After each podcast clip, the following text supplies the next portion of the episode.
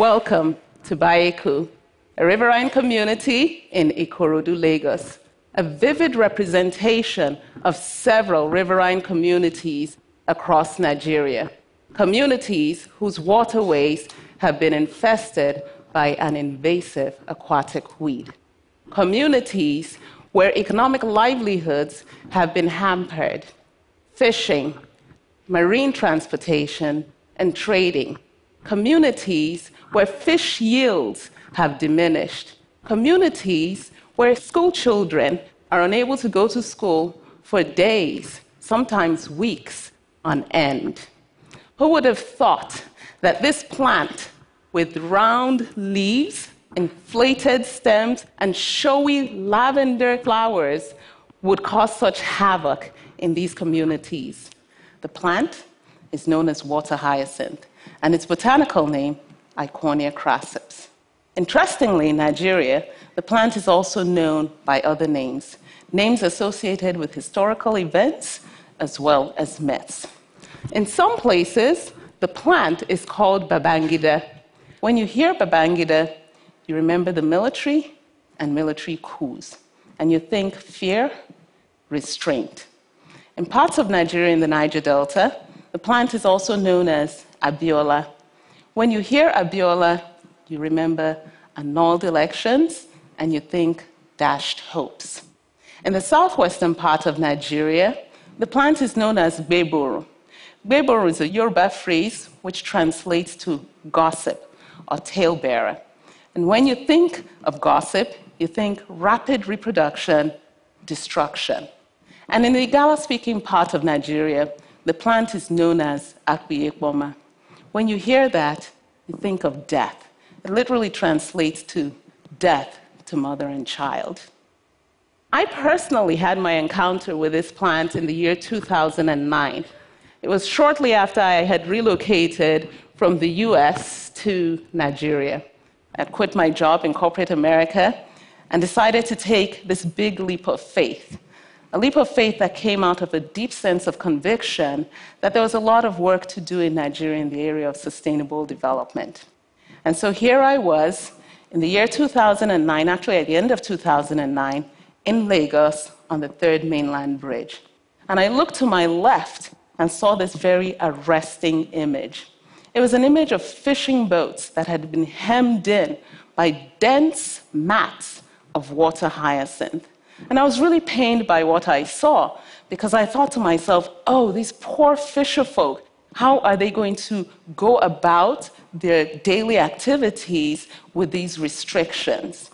And then I thought, there's got to be a better way.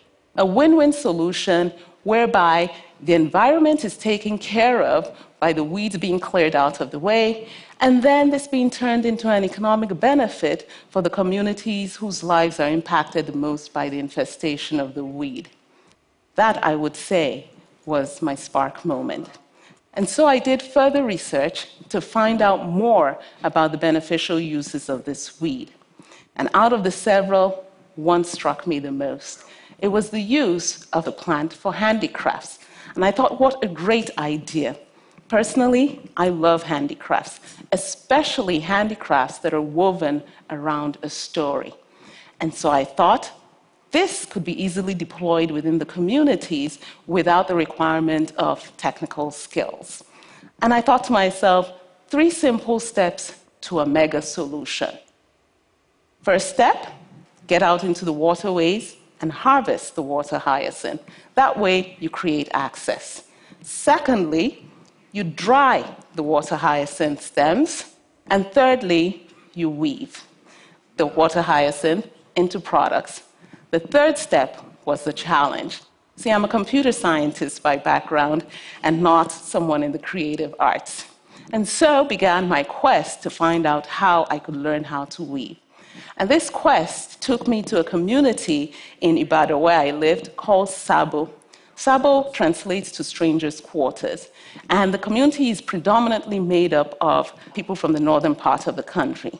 So I literally took my dried weeds in hand, there were several more of them, and went knocking from door to door to find out who could teach me how to weave these water hyacinth stems into ropes. and I was directed to the shed of Malam Yaya. The problem, though, was that Malam Yaya doesn't speak English, and neither did I speak Hausa. But some little kids came to the rescue and helped translate. And that began my journey of learning how to weave and transform these dried water hyacinth stems into long ropes. With my long ropes in hand, I was now equipped to make products. And that was the beginning of partnerships, working with rattan basket makers to come up with products. So, with this in hand, I felt confident that I would be able to take this knowledge back into the riverine communities and help them to transform their adversity into prosperity. So, taking these weeds and actually weaving them into products that can be sold. So, we have pens, we have tableware, we have purses, we have tissue boxes, thereby helping the communities to see water hyacinth in a different light. Seeing water hyacinth as being valuable, being aesthetic, being durable, tough, resilient, changing names, changing livelihoods. From Gbeboro, gossip, to Olushotan, storyteller. And from Akpiekpoma, which is killer of mother and child, to Yadujenwi Ekpoma, provider of food for mother and child. And I'd like to end with a quote by Michael Margolis. He said, If you want to learn about a culture, listen to the stories. And if you want to change a culture, change the stories. And so, from Makoko community to Abobiri, to Ewoy, to Kolo, to Awawa, Esaba, we have changed the story. Thank you for listening.